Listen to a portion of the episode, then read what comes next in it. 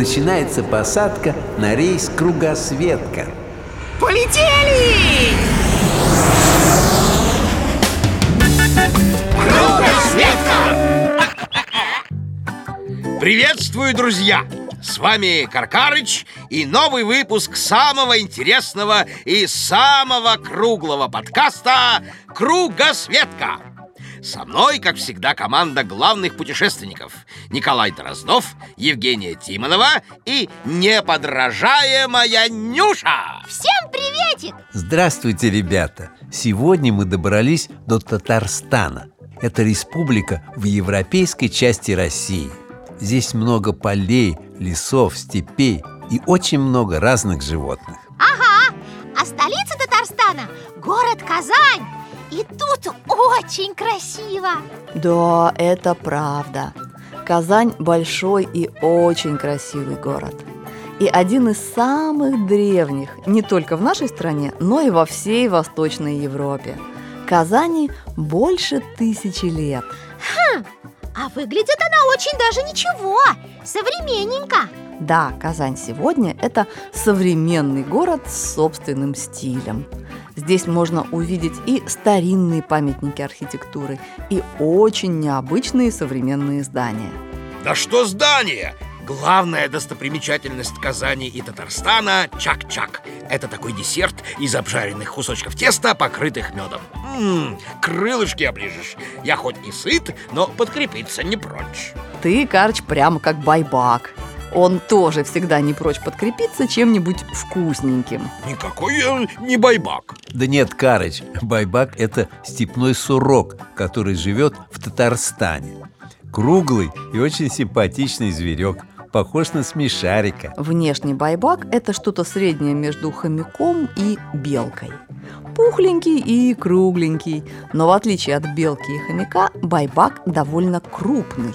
Весом они бывают до 10 килограммов, это как две кошки. И особенно крупными сурки становятся в августе. Почему именно в августе? Потому что заслужили, Нюша. Все лето сурки старательно едят траву, много травы и нагуливают толстый-толстый слой жира, который будет согревать их в зимнюю спячку. Да, климат в Татарстане континентальный. Это значит, что здесь жаркое лето и холодная зима. Такая погода свойственна регионам, которые находятся вдали от морей и океанов. Чтобы не замерзнуть холодной зимой, сурки впадают в спячку – а до этого они запасаются жирком на полгода вперед. А что, удобно. Полгода ешь, а потом полгода сытым ходишь. Точнее, спишь. Ну это же так скучно. Только ешь и спишь. Ну, когда сурки бодрствуют, у них очень даже интересная и насыщенная жизнь. В перерывах между едой они обожают играть и строить норы.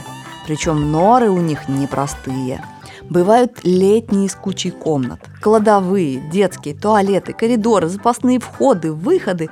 Одна нора может быть 30 метров. Да это уже не нора, а целые апартаменты. Да, Карыч, именно так. А еще бывают зимние апартаменты, глубокие, с большой спальной камерой. На зиму сурки забираются в них большими семьями, так теплее. Надежно заваливают вход камнями и спят до весны. А иногда детеныши одной семьи ходят ночевать на всю зиму к соседям. У сурков тоже ходить друг другу в гости значит поддерживать дружеские отношения, помогать и оберегать общий покой. Оберегать им друг друга и правда надо. В природе у сурков много врагов. Волки, лисы, хищные птицы. Поэтому в колонии сурков всегда есть сторожевые. Например, когда все заняты едой – один-два сурка остаются на страже. Следят, чтобы никто сверху не подлетал и сбоку не подбегал. Если сурки-охранники заметили что-то не то, они громко свистят и предупреждают остальных об опасности. И все быстро прячутся в норы. Кстати, об опасности. Смотрите под ноги. Кажется, вон там, в траве, ползет змея. Змея! Что же вы раньше не сказали, что тут змеи водятся? Да змеи, Нюша, водятся почти по всей территории России в том числе и в Татарстане. Да, ребята, змей в нашей стране довольно много, а вот ядовитых очень мало. И нам с вами невероятно повезло. Мы встретили именно ядовитую змею – гадюку. Да уж, поразительное везение Гадюка очень интересная и даже удивительная змея У нее во рту два ядовитых зуба спрятаны в специальном чехле Как нож в ножнах Нападая, гадюка широко открывает рот и острые зубы с тонкими каналами резко выдвигаются из этих чехлов. И при укусе по этим каналам в тело жертвы поступает яд.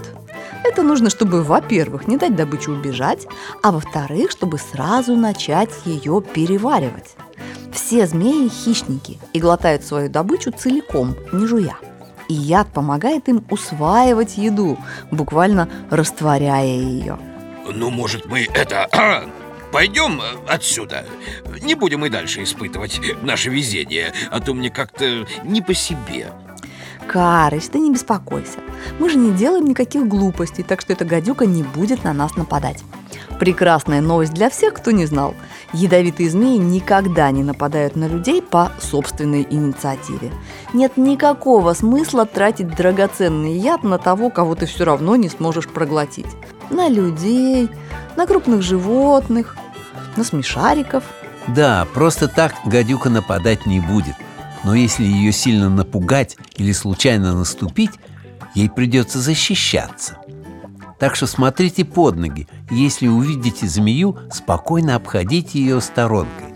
И не волнуйтесь, она за вами не погонится. Ей самой очень страшно. Да ладно, хватит с нас этих гадюк Пойдемте лучше чак-чак есть, а? Отличная идея! Всеми крыльями за! И я тоже за, только с ребятами надо попрощаться До свидания, друзья! До новых встреч в нашей кругосветке а чтобы не пропустить новое путешествие, нажмите на сердечко. Как только мы куда-то соберемся, вам придет сообщение, и мы вместе отправимся покорять просторы нашей страны.